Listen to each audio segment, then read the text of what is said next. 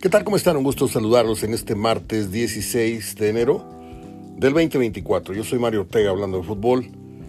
En este día de intenso frío, en el que pasamos de un menos 2 a actualmente 3 grados centígrados, pero aclarando que esa temperatura de menos 2, eh, realmente la sensación térmica alcanzó los menos 5 eh, a muy temprana hora del día. Entonces, pues la gente está ahorita en sus casitas, los que pueden, los que no han regresado al trabajo.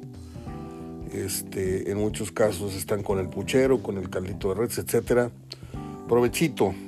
Eh, hay varios temas eh, interesantes para hacer martes, el día que les digo que para mí es el más flojo de la semana en materia de información.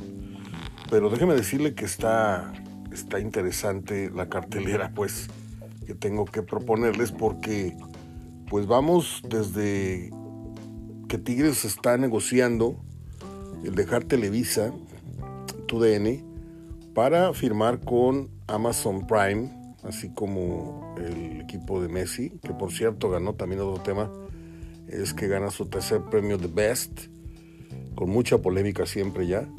Ya en la parte final Messi pareciera que no tiene los merecimientos sobre Haaland, sobre otros jugadores. Pero bueno, entonces, pues esto viene a, lo de Tigres y su muy próximo o probable cambio de televisora, pues le viene a pegar este, muy fuerte a otros equipos porque Tigres está pues a la vanguardia en ese sentido, ¿no? Pero le pega muy fuerte al aficionado, porque ya ahorita no basta, no basta con que contrates la señal de cable, ¿sí? Aparte tienes que pagar la señal de Amazon Prime. Es lo que tengo entendido. Si estoy equivocado, por favor, sáqueme del error, pero yo creo que son dos, dos pagos, ¿no? Prendes tu tele, están los canales normales. Tienes que ponerle el cable para ver la mayoría. Y en su caso tienes que contratar VIX o tienes que contratar no sé qué Chivas TV o no Bueno, pues ahora Tigres se sale de ese mercado, sigue estando en cable, pero necesitas, no en cable, necesitas pagar la aplicación de Amazon Prime en caso de que se llegue a dar esta situación. Eh, se pone cada vez más, más caro el fútbol, en todos los sentidos. Lo hemos manejado aquí infinidad de veces. Eh, yo no soy la mejor persona autorizada para hablar de mercadotecnia. Y yo sé que a lo mejor así son las cosas, así han tenido que ser, eh, todo ha subido, menos la calidad. Digo, no, no podemos someter a Tigres en esa ecuación porque Tigres, pues si está queriendo eh, innovar en ese sentido y, y causarle un gas, es porque la calidad de Tigres así lo ha, lo ha meditado, ¿no? Tan es así que Amazon podría estar interesadísimo en robarle a Televisa este, una de sus perlas, una de sus joyas, junto con América, con Chivas. Y, y lo cierto es que, pues aquí el que paga el pato es el aficionado promedio, el aficionado de la clase media para abajo. ¿sí? Son los que cada vez tienen más prohibida la entrada a los estadios y son los que, pues, más y más veces son los que tienen que ir a ver un partido de fútbol a un bar con el consabido consumo y todo esto. Yo recuerdo, como les dije hace rato, no soy quien, pero yo recuerdo que antes el fútbol estaba perfectamente fraccionado, estaba por secciones del pagante, muy pagante, medianamente pagante, y el que apenas le alcanzaba para entrar a la parte más eh, sufrida del estadio, que era donde te pegaba el sol todo el partido, que era precisamente en la tribuna del sol, en donde yo recuerdo, y usted se va a acordar conmigo, entradas de 60 pesos, 40 pesos, 80, 100. Sí, Mario, pero los tiempos, estoy de acuerdo, estoy de acuerdo. Lo que no sé es que si estos aumentos que le han ido aplicando al fútbol han sido estrictamente con respecto a la inflación o con respecto a la inflación de los equipos, porque los equipos se han ido inflando a sí mismos con estos pagos estratosféricos que no tienen freno y que ahora ya no saben las directivas cómo frenar tanto sinvergüenza que no rinde y los corres y los tienes que indemnizar y por eso se quedan con ellos. Todo esto lo está pagando la gente. Lo que no sabemos es si estrictamente el aumento de los boletos del fútbol ha ido de la mano del aumento del costo de la vida o del aumento de los lujos que le estás dando a la gente, comillas lujos, lujos que no te pidió. El estadio nuevo no se lo pidió la gente a, a Rayados, no hubo una marcha, queremos, no hubo una campaña en televisión como la de Don Robert, que sí, ahí viene el estadio y esto y lo otro, y el ingeniero dijo que la NFL un día y el otro día la NBA. No hubo ese tipo de, de matraca. La gente estaba feliz. Un estadio vetusto, sí, un estadio abierto, sí, pero tenía mucho más pasión y calor que este nuevo. Ok. ¿Por qué le está costando tanto a la gente ir al fútbol?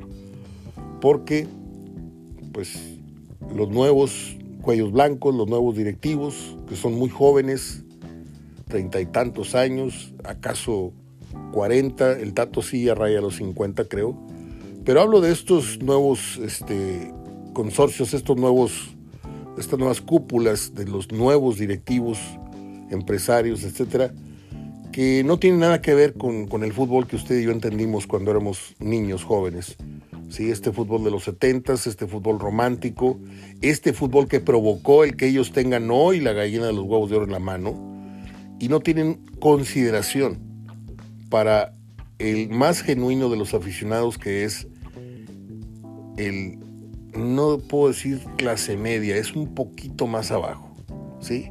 Es el que, le dije el otro día, el que llegaba y sigue llegando al fútbol en metro, en camión, ¿sí? el que pues en aquellos tiempos te permitían pasar tu torta bajo el brazo, nada más comprabas tu cheve, tu coca, en fin, todos esos tiempos se acabaron, yo lo sé, y soy muy necio al, estar tocando ese tema otra vez, lo sé, pero me da mucho coraje porque yo veo con algo de asombro y con algo de tristeza que los equipos tratan de hacerse cada vez más exclusivos y se tratan de apartar más del no pudiente y se ponen de pechito contra el que dice, a mí pagar 100, 150 pesos más por esa aplicación, no me cuesta nada, porque son mis tigres. Entonces estás pasando el fútbol por una serie de filtros y por una serie de cuellos de botella en donde nada más los que tienen dinero van a poder tener acceso a esto. ¿Sí? Esa es la realidad. La realidad de Tigres, la realidad de Monterrey, la realidad de, del fútbol mexicano en general, que, insisto, salvo algunos equipos, el resto no merece no merece un incremento que no sea de acuerdo a la inflación que tenemos todos en la vida, pero el fútbol tiene otro tipo, otra velocidad de inflación. Esa me queda muy, muy clara. Entonces, pues Amazon Prime negocia con Tigres y con Chivas para transmitir sus partidos en exclusiva. Y bueno, encontramos también otra nota sorprendente que es la despedida de Guardado del Betis, que será contra el Barcelona la próxima semana, ya estará enrolándose con el equipo de León. ¿Sí? Yo no sé este, si a usted le guste Guardado, si a usted le gustó Guardado en su mejor momento, a mí no. No digo que no sea un buen jugador, pero si esto es de gustos, a mí Guardado no me representó gran interés verlo nunca este, y en selección menos. Eh, me llama la atención esta nueva contratación del Guadalajara. ¿sí? Esta contratación de un muchacho de 20 años, de nombre Kate Caldwell, otra vez Kate Cowell, lo dije mal al principio, no lleva D anterior a, la W, es Kate Cowell o Cowell. Vamos a buscar por aquí hice la tarea muy temprano. Acá está la ficha. Kate Dylan Cowell. Es eh, estadounidense. Nació, ojo, o pare oreja. Nació el 14 de octubre del 2003. Tiene actualmente 20 años. Nació en Ceres, California. Nunca había oído ese, lugar. Ceres, con C, California, Estados Unidos. Ha jugado en el San José Earthquakes, es delantero, selección de fútbol de los Estados Unidos eh, delantero de la selección sub-20 de los Estados Unidos, etc. Nacido en Ceres, California, Estados Unidos. A mí me podrán decir que es de padres mexicanos, a mí me podrán decir que todos sus abuelitos eran de Tejeringo, de no sé qué población. El tipo nació en Estados Unidos. Entonces, Chivas, con todo el respeto que me merecen, este, ya les, ya están con calzador en esa cosa de la mexicanización o en esa cosa del mexicanismo del equipo. Porque si tienes que ir por un futbolista de 20 años, que quién sabe si, si esté para jugar en Guadalajara, ¿sí? nacido en Estados Unidos, pero con esa salida que te da legalmente, este, porque tú te pusiste ese propio reglamento, esa salida que te da el, el que tenga sangre mexicana por no sé qué vía, pues yo siento, como les digo, que ya está esto como que muy apretado, como que muy calzador. Cada vez le cuesta más a Chivas sostener su tradición. No es la primera vez que tiene un jugador con este, esta característica de... Pero bueno, nada más quería yo señalarlo. Ya fue presentado Kate Dylan Cowell, futbolista estadounidense, ¿sí? nacido en California, no dice nacido en Guadalajara y llevado a los tres días a vivir. No, nació en los Estados Unidos, tiene 20 años y nació en California. Entonces, que no me vengan a mí con el verso. Bueno, resulta que me estoy... Bueno, por, cierto, voy a hacer una pausa sin querer pasar yo como el, culto, ni mucho menos, pero uno de los escritores eh, que a mí me, me llamó mucho la atención desde hace muchos años y que lo seguí, que lo leí, se llama José Agustín. Él fue periodista, fue dramaturgo, fue ensayista, guionista de cine, por supuesto, por ahí le, le, agarré la hebra a este hombre. Un narrador muy, muy exquisito. Eh, escribió dos libros muy referentes para muchos. Uno se llamó La tumba y otro se llamó Ciudades desiertas. Falleció el día de hoy, 16 de enero, eh, José Agustín. Mis respetos y pues descanse en paz este gran hombre de letras, un gran periodista, a mi entender. Bueno, pues eh, estaba yo con que hay una fuga de talentos en Televisa. Estoy leyendo con asombro que le van a dar cuello a varios comunicadores. Y no debería, pero sí en cierto caso yo siento como que no gusto, pero digo, pues se tardaron, ¿no? Ahí les va.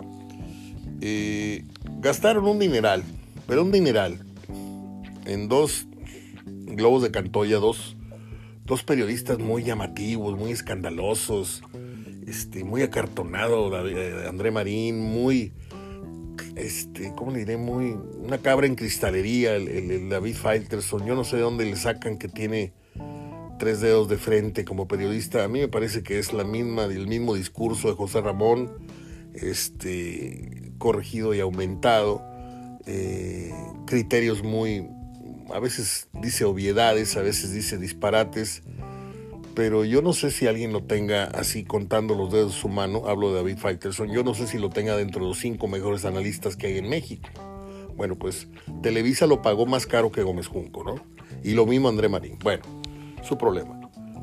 Eso derivó que haciendo números, Televisa diga, oye, como que tenemos que hacer un reajuste y se van de la televisión, al menos de esa empresa, se va Chiquimarco, se va Félix Fernández, se va este muchachito Javi Sol, que tiene una trayectoria más importante como una voz de doblaje una voz extraordinaria.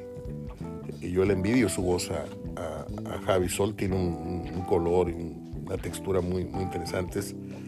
Me llama la atención, sobremanera, que uno de los consentidos por mucho, mucho tiempo, usted va a decir, bueno, pues Lalo Treyes era consentido, Raúl no, eran empleados con mucha antigüedad, pero no eran los, hagan de cuenta que Anselmo Alonso era el burro van ranking de los narradores de fútbol. Lo dejaron ser, hacer, deshacer, escoger qué partidos, siempre los partidos de Necaxa, etc. Él fue el que impuso, el que marcó el paso de decir, yo le voy al Necaxa, a mí me ponen por favor de preferencia. Cuando muy jovencito y ya más grandecito, aunque siempre fue muy bajito de estatura, esto dicho a manera de broma y con mucho respeto, este, y de ahí se vinieron, pues en Macoya, todos los que decían, ah, yo le voy a Cruz Azul, a mí ponme acá. Eh". Y Televisa lo fue entendiendo, creo. Fue entendiendo que, bueno, pues ahora este es acá, este es acá. Por eso a mí me, me, extraña mucho que Toño, así lo voy a dejar nomás, Toño haya escogido narrar a Tigres, o no sé si lo pusieron a, narrar a Tigres desde arriba y a conducir los programas estos este, en apoyo a Tigres que pasan por cable. Se va Javisol, se va, se va Anselmo Alonso y Raúl Méndez, que no sé quién es. Están fuera, no sé si desde ya o en días próximos. Y yo lo que quería cuestionarle a usted, a ver si estamos de acuerdo, porque igual esto no vamos a ponernos de acuerdo necesariamente siempre. Pero de los nombres que yo le mencioné, podemos tener, y me incluyo, ¿eh? puede ser que usted me diga, a ver, yo también te voy a meter en esa misma canasta. Podemos tener nombres aquí que hablan de 10, de 20, de 30 años de trayectoria. En mi caso, 41 el próximo mes de abril. Y yo le voy a preguntar acerca del Chiquimarco. Desde que está él en la televisión, que si mal no recuerdo, él incursiona como, comillas, analista arbitral, porque con eso de que es entrenador ya también nos dice cómo, cómo fue el partido y, en dónde se equivocó el entrenador, cosa que... La pregunta es, ¿cuántos comentarios le compró usted a Chiquimarco desde Televisión Azteca hasta su paso por Televisa? Si es que lo leyó, estoy seguro que le compró cero de cero porque cuando tú lees a Chiquimarco en el Twitter, no entiendes cómo llegó a pitar profesionalmente y no entiendes cómo llegó a pitar mundiales. Una cosa terrible para escribir. Pero bueno, me regreso a la pregunta. Y lo mismo le puedo yo preguntar de Félix Fernández. Y lo mismo le puedo preguntar yo de Javi Sola, aunque yo ahí lo veía más como un conductor, de estos que que están pasando la pelota a los, a los analistas, a los que dicen vamos una pausa, ya regresamos, hoy les presento no sé qué, hoy va a estar bueno. Son de estos conductores muy light, como aquí el que anuncia Latina con pintura en un programa de opinión o no sé qué, y, tiene ahí a, la bola de exjugadores ahí que siempre son los que ponen el acento, las cosas importantes. ¿Cuántos de estos comunicadores a usted le marcaron Oye, es que un día dijo, es que el otro día tal. Yo le pregunto en buena onda, ¿eh? Y le dije, si quiere incluyame ahí, a lo mejor yo jamás he dicho algo que a usted le represente un análisis posterior o una novedad en cuanto a un punto de vista. Yo considero que sí, porque a eso, de eso me dedico, a tratar de, analizar ángulos iguales que otros tópicos, pero con mi punto de vista con mi experiencia, no experiencia, pero yo he tratado siempre de poner mi, huella este, e, en esto. Y yo no es porque sea un, falto de ética, ni mucho menos, pero yo digo, si a mí me pones o me quitas a Chiquimarco de la televisión, a mí no me duele. ¿eh? Cosa que no te diría si me retiras a, obviamente, a Gómez Junco, obviamente a Luis García, que lo consumo. Hay gente, y esta es una cruzada, es una, una pues es una batalla que traigo contra mucha gente que confunden a Luis García con Martinoli. Martinoli hace tiempo que ya le bajó tres rayitas a la payasada, él mismo lo dice en sus podcasts, y él mismo advierte que dentro de muy poco se va a retirar, porque ya se le acabó la, la gracia, este, y aparte ya se ganó todo el dinero del mundo, o sea, estos, les pagan hasta, no les puedo decir qué cantidad, porque es insultante. Pero si tú me retiras, le digo, a Gómez Junco, y a Luis García. Y dices tú, ya, se los llevó este, la televisión este, hispana de Estados Unidos. Híjole, pues no los vamos a poder ver. Y sí dolería. Pero si tú me dices, te voy a retirar de, de los programas de opinión, te voy a repetir, eh, apartar de ver a Alejandro Blanco, a Gustavo Mendoza, al otro gritón de, de, Fox que me cae, pero en la... No, no les puedo decir dónde, pero hijo eso. Ese tono de voz tan gritón que tiene, no me acuerdo ni cómo se llama, Oscar Goodman. Oscar Goodman. Lo digo de profesional a profesional. Su estilo no me gusta.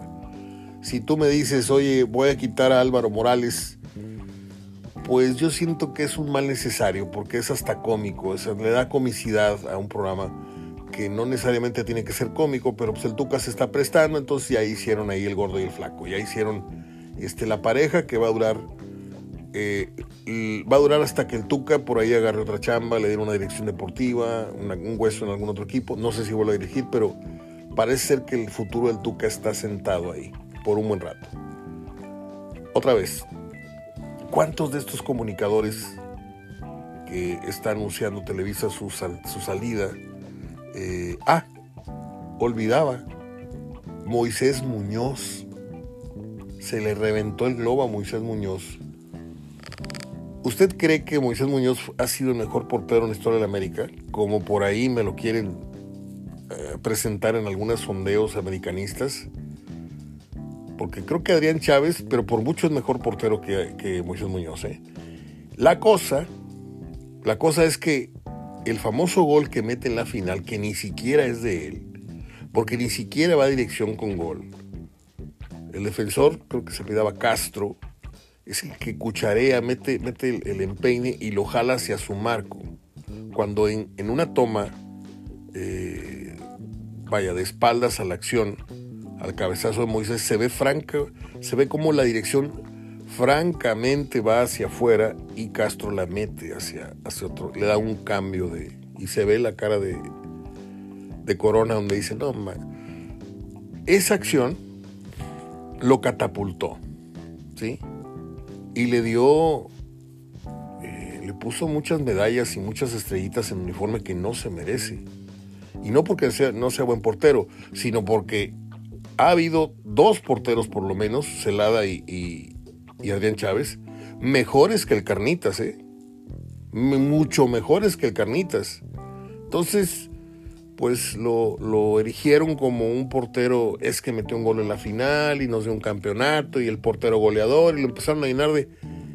Y de repente ya, de golpe y porrazo, ya estaba Moisés Muñoz instalado en la historia de la América, ¿sí? Yo nada más le pregunto, estos muchachos que metieron el gol en la final contra Monterrey, que ya ni me acuerdo cómo se llaman, bueno, uno fue Edu, Edu Vargas, el otro no me acuerdo cómo se llama, que ya se fue, son históricos o metieron un gol histórico. Son cosas diferentes, mucho, muy diferentes, pero aquí somos muy simplones, aquí todos los metemos a la misma bandeja, histórico, no histórico, tuvo uno o dos torneos buenos, ah, ya es histórico, metió un gol importante, es histórico. No, no es así, no es así. Para ser histórico en un club tienes que tener eh, una tendencia, tienes que tener una trayectoria, tienes que tener un, Obviamente, si eres delantero, buenos números, cosas importantes que hayas hecho en momentos determinantes del club. Si, si eres portero, pues que hayan sido más tus atajadas inolvidables que tus errores comunales, ¿sí? Para eso, ¿sí? ¿Por qué pasó Comiso a ser un histórico, comillas, histórico en el club? Porque le metieron los goles más ridículos que, ha aceptado Tigres en su historia, ¿sí? saliendo hasta la media cancha, este, tirando patada, eh, la patada esa que le tiró ya jugando en, León, la, la, patada que le tiró a Hermosillo, que le regala el título a Cruz Azul. O sea, ahí pasas a la historia, pero del otro lado, ¿no? En fin, son tiempos de cambio, son tiempos difíciles. Eh, y bueno, estaba yo olvidando mencionar a Moisés Muñoz, que habla muy bien, eso sí, tiene muy buena, muy buena labia, muy buen discurso. Este, pero creo que pues se les acabó la chiche, como dijo por ahí alguien. Son todos los temas que traigo para el día de hoy. Déjenme ver.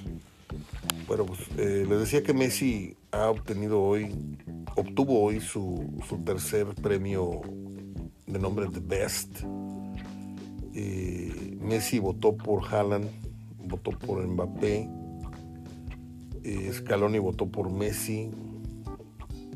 Eh, a ver, Guillermo Ochoa, el portero mexicano, votó por Messi y se dice que fue el voto que inclinó la balanza a favor de Messi porque estaban empatados Haaland y, Messi. El otro mexicano que votó fue el Jimmy Lozano, que fue por Haaland en primera instancia. Eh, Morata de España fue por Rodri, por Messi, por Mbappé. Eh, Pulisic de los Estados Unidos fue por Messi, por Mbappé y por Haaland. Eh, Valverde de Uruguay fue por Messi, Mbappé y Haaland. Y otros más. Bueno, pues ahí está. Este tema de Messi es, es, es difícil de tocar. ¿Por qué? Porque si... Bueno, es que, es que no sé cómo plantearlo porque después voy a parecer como que es que tú estás cegado por Messi. No, de hecho para mí Pelé es mejor que Messi, Pelé es mejor que Maradona, ¿sí? Pero Messi es mejor que Cristiano. Aunque Cristiano meta 100, 200 goles más, hace más por su equipo Messi y tiene más recursos porque es mediocampista, es porque es un delantero avanzado, un, 9 retrasado, como usted quiera. Y es lo mismo que dijimos algún día de, de Tomás Boy de Guiñac Guiñac puede meter el doble de los goles que Tomás Boy. Pero algún día Tomás Boy estaba arriba de Guiñac, ¿sí? Y Guiñac este, lo rebasó y, le pudo haber tomado y le sigue tomando mucha ventaja. Pero para que la, diferencia está muy clara. ¿sí? Tomás podía hacer lo que Guiñac en materia de meter goles, porque aunque sean el doble los que lleva ahorita, ¿sí? meter casi 100 goles para ser un mediocampista ofensivo es algo importantísimo. En cambio, para ser un mediocampista, en cambio, para ser un delantero, goleador, que te pongan así golpe y porrazo, ahora ármame el juego, ahora provoca menos goles, eso sí no creo que lo haga Guiñac. Y ese es un, tema en el que nadie se ha querido sentar a hablar conmigo en muchos, muchos años. ¿Por qué? Porque Guiñac es intocable y es intocable. Perfecto, ahí los dejo. Bueno, voy a pasar a las efemérides este, porque está haciendo mucho frío. No, no se crean. Eh, hoy vamos breves, vamos a estar como unos 35, 40 minutos con ustedes y estamos llegando ya a esa, a esa marca. A ver, vamos a buscar las ah, adoradas efemérides. 1924 mm, nace la actriz mexicana Katy Jurado. Ella es nominada en dos ocasiones al premio Oscar, murió un 5 de julio del 2002. En 1934 nació el actor mexicano Freddy Fernández, alias El Pichi. Trabaja en Nosotros los Pobres y en Ustedes los Ricos. Murió el 10 de mayo de 1995. Inolvidable, ¿no? el papel, e inolvidables esas palabras, cuatro palabras lo hicieron inmortal. ¿sí? Dicen que en esta vida, con que pegues una, pero la pegues bien, bien grande, con que la saques del parque, este, de eso puedes vivir muchos años. El que grabó un gran éxito, el que hizo una gran película, el que escribió un gran libro, un bestseller, el Pichi, yo no sé si usted le recuerde otra actuación así que digas tú, tengo estos tres, cinco títulos así, el dedillo. No, dudo. Pero tú dices Freddy Fernández el Pichi y dices, chachita, te lo cortaste. Esa escena, esa escena con, con esta mujer chachita que me caía bastante mal desde niña, este, lo, puso en el, cariño y en el recuerdo de toda la gente. Así creo yo. Y luego hizo una serie, ¿no? Ya se me olvidó cómo se llamó esa serie, pero era una serie, cosas de casados o no sé qué. No me acuerdo. Hizo una serie muchos, muchos años en televisión. Bastante malita. En 1948 nace el director estadounidense John Carpenter. no soy muy fan de su, de su cine, de sus películas. Tan es así que su, su carta principal, que es la película Halloween, este, no la vi. Y luego creo que hizo otra de un carro, ¿no? Un carro endemoniado, no sé qué, cómo, cómo se llamaba. Y luego hizo otra de un perro, en fin. Este, no soy fan. En 1950 nace la actriz estadounidense Debbie Allen. Esta mujer salió en la película. ¿Se acuerda usted de aquel musical? Yo no soy de musicales, ya les dije, pero con la película Fama hago una excepción porque tenía un tremendo, tremendo este, soundtrack. Tenía una música, una banda sonora muy buena, eh, de donde se desprendían éxitos como Fama, como este, All Here on My Own de Irene Cara, que ya murió, y Is It Okay If I Call You Mine, otro sencillo que es una balada de guitarrita, está fantástica. Y esa película me llevó al cine tres veces, nada más por las canciones.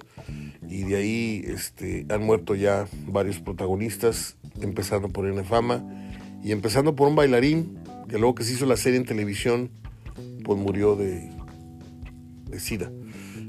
Bueno, llegamos al momento que yo estaba esperando para platicarles porque hoy cumple 67 años uno de mis actores favoritos desde hace ya cerca de 20 años.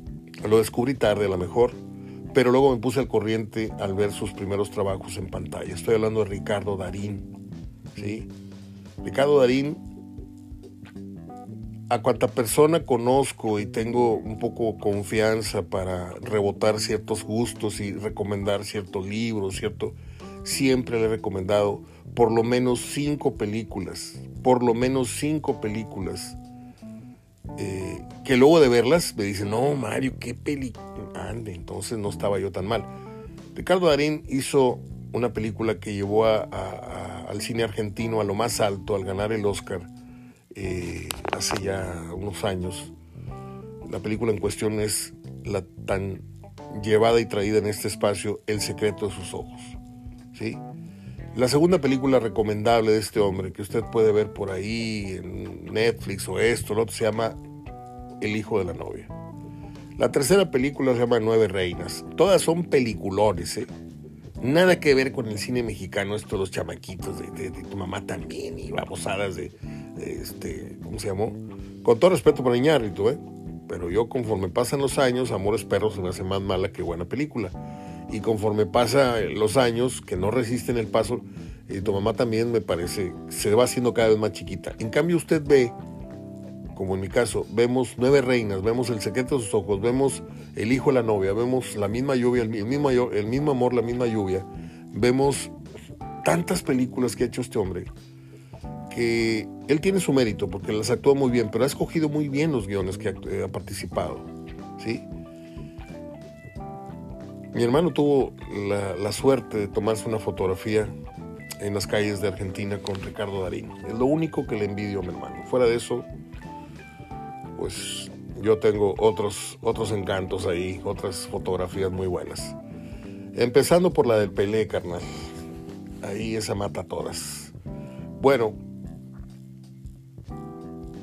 hay un programa, se llama Animales Nocturnos, de un periodista que nos pega muy, muy seguido. Lástima porque es muy buen entrevistador, pero pues se refiere no muy gratamente del, futbolista mexicano no dice mentiras, pero no tiene por qué decirlas tan, tan en, mal, en mala onda. Bueno, este hombre tiene, eh, terminando ya con esto de Ricardo Arín, tiene una entrevista, tiene un programa que se llama Animal Nocturno o Animales Nocturnos, no me acuerdo bien. Y la tengo por ahí guardada en YouTube. Y viene la plática con Ricardo Darín. El que me diga, Mario, yo quiero ver esa plática, búsquela o yo se la pongo ahí en su muro. Es, y el que quiera conocer la personalidad, la gracia, eh, el porte y todo esto de Ricardo Darín, si usted le está pasando totalmente de noche el comentario, no sabe de quién estoy hablando, vale la pena echarse un chapuzón. Eso sí es cinéfilo. Si a usted no le gusta el cine, pues no sé qué está haciendo en este momento oyéndome si el contenido de fútbol se acabó. No, es cierto.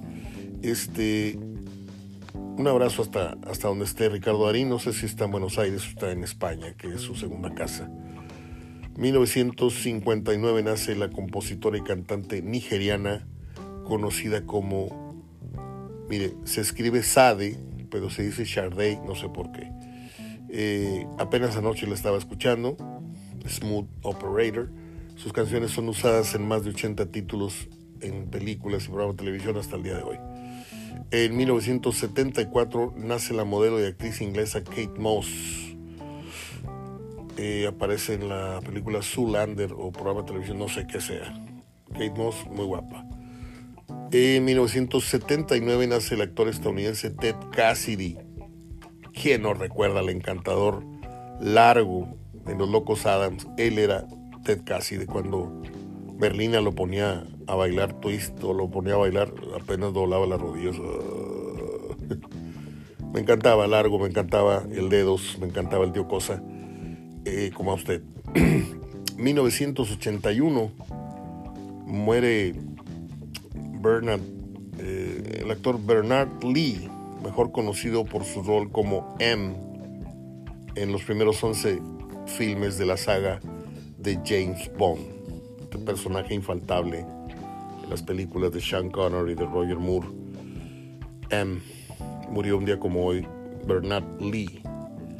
En 1989 nace la actriz estadounidense Yvonne Sima. Ella participa en Hit, conocida acá al español como Fuego contra Fuego, una película que ah, tengo, me pasa mucho por la cabeza porque la veo muy seguido. Me encanta ver Fuego contra Fuego y a veces me gusta y a veces digo está sobrevalorada, a veces digo no, sí, está muy buena. Viene la segunda parte, ¿eh? ya está el libro en venta este, el guion del, libro, el, libro del guion, perdón, y viene la segunda parte de, Hit, para que estén atentos. Y esto mismo me pasa con Perfume de Mujer, ya les había dicho. A veces me parece que Denis, eh, Pacino está muy sobreactuado y a veces me parece que la película vale bastante la pena. Y me quedo con lo segundo. Pero lo que sí les digo es que esa pieza que hicieron, como que wow, Está muy mal bailado, muy, muy mal bailado el tango ese. Este, y, el papel que hace ciego a veces como que no me convence. Pero bueno, la historia es buena. Y la escena donde le pone la pistola en las sienes a Chris O'Donnell es, es, el éxtasis de la película. El puchero que hace Chris O'Donnell, dispárele, dispárele, vamos a matarnos. Esa escena a mí me, me llegó hasta, hasta el mero tuétano. Bueno, ya es todo. Eh, les dejo estos temas. ¿Qué le parece esto? Si se da esta, este cambio de playera de Tigres de Televisa a Amazon Prime, a usted le da lo mismo, usted sigue viendo, sigue pagando, usted es de los que dicen VIX, no gracias, no me van a sacar un 5 más, Amazon, no gracias, este, ahí veo las señales piratas de Facebook, usted es de los que va a seguir fielmente la señal de su equipo? ¿Usted tiene la capacidad económica para hacerlo? ¿Usted no tiene la capacidad económica? ¿Qué va a hacer el Monterrey? Monterrey va llegando a Televisa. Y como esta es una guerra de egos, es una guerra deportiva, fíjese lo que le voy a decir. Si Tigres está abriéndose camino en una nueva señal, que volteamos todos a verla porque ah, caray, es ahí donde se va a transmitir el, equipo de Messi, ahora en Estados Unidos.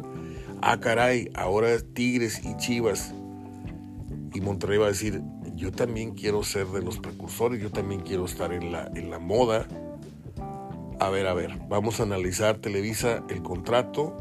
Este, ¿Y quién te dice que Monterrey no agarra también un camino similar? No sabemos. Lo que sí sé es que la crónica de Monterrey en tu DN es infame. Este muchacho que narra cree que todavía está en la RG. ¿sí? Es malísima. No es mala, es malísima. Si estuviera, le digo, en radio sería muy buena. Porque esas exageraciones, esas expresiones, eh, verte, verte, verte, ver. esas son robertistas totalmente, ¿no? Y luego trae frases copiadas como cerca la bala. Eso ya es de Gerardo Peña, muchacho. Entérate, que alguien te diga. Sal al mercado nacional con una personalidad propia. No te estés fusilando estilos de dos y de tres personas, ¿no? Me parece que no está a la altura. Me parece que traer a un comentarista de cancha de México en lugar de dar la oportunidad a uno local es discriminarnos. ¿sí? No sé por qué ahora en la, en la transmisión, déjeme hacer memoria a ver quién estaba como analista, pero han tenido a Guille Franco, no sé por qué no estuvo esta vez, y aparte traen a este, que nunca me aprendo el nombre, Gerardo se lo sabe, Ibran, no sé qué, que es el reportero de la selección, este, dando información recalentada, muy, muy, muy antigua para nosotros. Necesitan poner, y no voy a sugerir nombres, pero sí debería poner un reportero local. Así como cuando Fox tenía a Santiago Jiménez, que puede ser o no puede ser su gracia, pero pues el tipo trae todo el flow, trae todo el, pulso de, rayados. Este, y bueno, se acabó la transmisión de rayados en Fox y le dijeron gracias. Bueno, pues pongan a alguien de Televisa aquí, ¿sí? Pongan a alguien bueno en la cancha. El problema es que empezaron a decir usted, es que sí pusieron a uno, pero un ojo lo tenía más abierto que el otro y lo quitaron por las burlas. Es cierto, olvidaba eso. No me acuerdo cómo se llama el muchacho. Con todo respeto lo digo. Bueno, ya me voy. Son 41 minutos. Son las 6 de la tarde con 49. Por razones que tienen que ver con el frío y la pereza. No, no es cierto. Este, se nos fue un poquito larga la tarde y hasta ahorita estamos grabando. Pero está sabroso, ¿no? Porque ahorita les dejo el programa, ponga usted que a las 7, 7 y 4.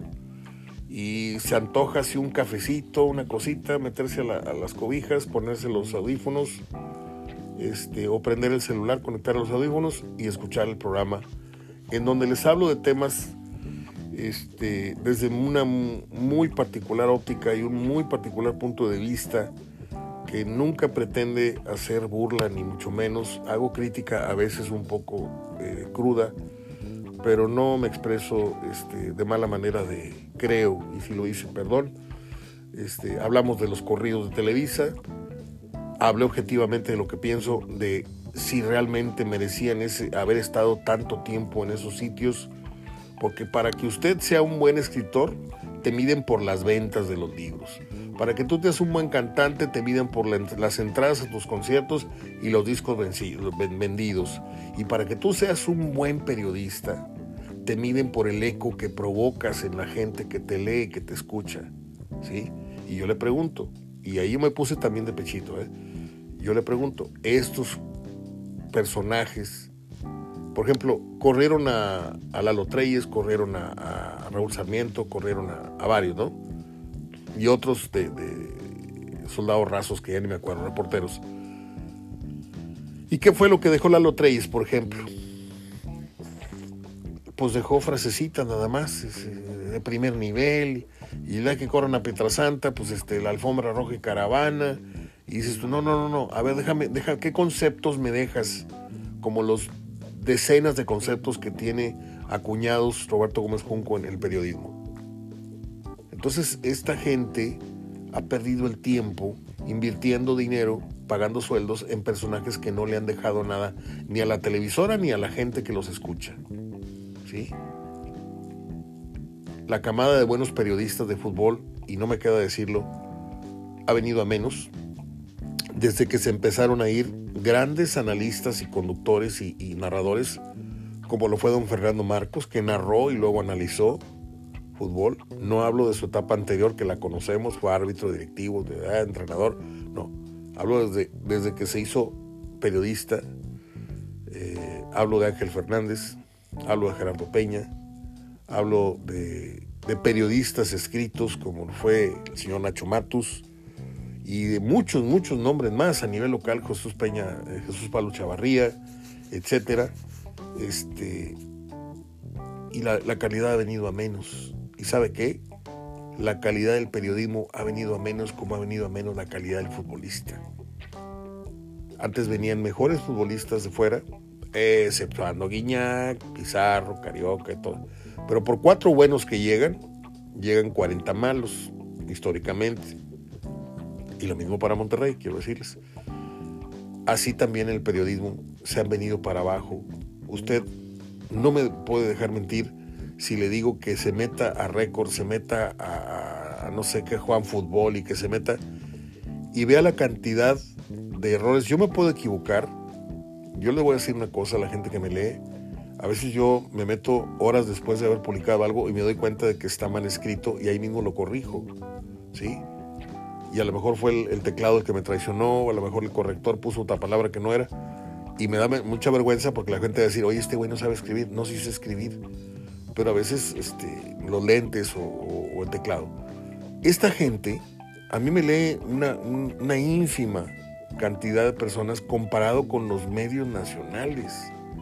Tú lees barbaridades, aparte de que lees notas muy tontas que si son fue al baño, no fue al baño, si está cursiendo. O sea, como si él fuera el generador de información por su personalidad y no por el fondo de la nota. Ok. Esta gente comete el error y se van. Oye, no hay un alguien que les llame, oye, ¿sabes qué? Ve a la página, corrige esto, está muy mal. No, ahí se queda el error. Ahí lo dejan. A mí por lo menos me da un poquito de curiosidad ver qué escribí, o si no mi primo el Moromo le mando un abrazo, o si no el cheque, o si no Juan o Pedro, me dice Mario, este, échate un clavadito porque está mal Nacho, Cristiana, le mando un abrazo, este, me hacen el favor de, de ayudarme y sacarme del error, porque saben que yo trato de manejar estándares de calidad, contenidos este, que empiezan desde lo escrito, que no te puedes llamar periodista en toda la extensión de la palabra, hablado, televisivo, escrito, si no sabes escribir o si no sabes hablar. Bueno, ya me voy, pues ya me calenté. Luego ando, ando tirando a la gente que ni la debe ni la teme. Es todo, amiguitos. Ahí les dejo el dato de Ricardo Darín. Miren, les voy a les voy a recomendar algo. Nada más no se me vayan a a distraer, por favor. Les voy a dar las películas que usted tiene que anotar, porque este, este, este podcast se queda ahí grabado y usted va a anotar los siguientes títulos. Y este es un solo, una sola excepción, porque todas las familias yo le doy su espacio al cumpleañero al que se murió, digo sus películas, esto, lo otro pero como este es uno de mis chanox, quiero que les quede bien claro cuáles son las películas que yo les recomiendo. Y usted la va a tener ahí en una libretita, en su diario, no sé qué. Y se acuerda cuando las ven eh, anunciadas en televisión o en Netflix, búsquelas o en todas esas páginas. Está El secreto de sus ojos. Está Relatos Salvajes, que es una película conformada por cuatro o cinco clips o cinco historias. Y están salvajes, ¿eh? Están bastante, bastante crudas. La que hace eh, es muy, muy buena, pero es la menos cruda. Es un, señor que llega a una ventanilla a reclamar, una ventanilla de gobierno a reclamar una multa este, por estacionamiento. Está Nueve Reinas, que es una joya de película. Luego Hollywood la quiso replicar con Diego Luna y fue una burla. Está El amor menos pensado, de estos matrimonios que se cansan, se separan y luego se extrañan. ¿sí? Está muy, muy buena. Está un cuento chino que es deliciosísima. Es un tipo que atiende una ferretería, está solo en la vida y no me pregunte usted cómo, pero conoce a un chino. Encantador el chinito y lo adopta. Está el hijo de la novia, que es la segunda, en el ranking que yo le propongo, es la segunda a, no dejar de ver. Una reciente que le he dicho que pasan en televisión, la he visto tres veces en cosa de tres meses o menos, se llama Todos lo saben. Todos lo saben es con Javier Bardem y con Penélope Cruz está Truman, en donde usted se va a enamorar del perro, que es una cosa impresionante. La luna de Avellaneda, Está XXY, que es una película bastante fuerte, bastante fuerte. Ya luego usted entenderá por las puras siglas qué significa XXY. Está Una pistola en cada mano, que es una producción eh, entre española y argentina con varias historias. No sé a cuál irle, con excepción del secreto de sus ojos y el hijo de la novia, el resto están en un nivel de ocho y medio de calidad de historia y de actuaciones. ¿eh? Eh, sé que estoy omitiendo otra muy buena película, es que son como 50. También le puso voz a esta reciente El hijo creer de la selección argentina. Es Ricardo Darín, es uno de mis actores latinos eh, favoritos desde hace mucho tiempo. Y así como le puedo hablar a fondo y con todo el corazón de la discografía y la vida y obra de Alberto Cortés, de Rubén Blades, algo de Joaquín Sabina este, y de otros salseros por ahí que son mis pasiones, así le estoy hablando de, Ricardo Darín, ojalá a alguien le despierte la curiosidad, bueno, este güey que trae con Darín, a ver, déjame ver una película, a la madre, y se van a aganchar, porque ya les dije 10 y hasta más títulos de su obra. Es todo. Ahora sí les prometo que ya me voy. Les dejo un fuerte abrazo de gol. Mañana juega Tigres contra León. Y mañana platicamos esta previa con Gerardo Gutiérrez. Entre tanto, tápese bien. Y si tiene con quién, acurrúquese, cucharitas. Y hay que pase lo que pase. Hasta el día de mañana. Abrazo de gol.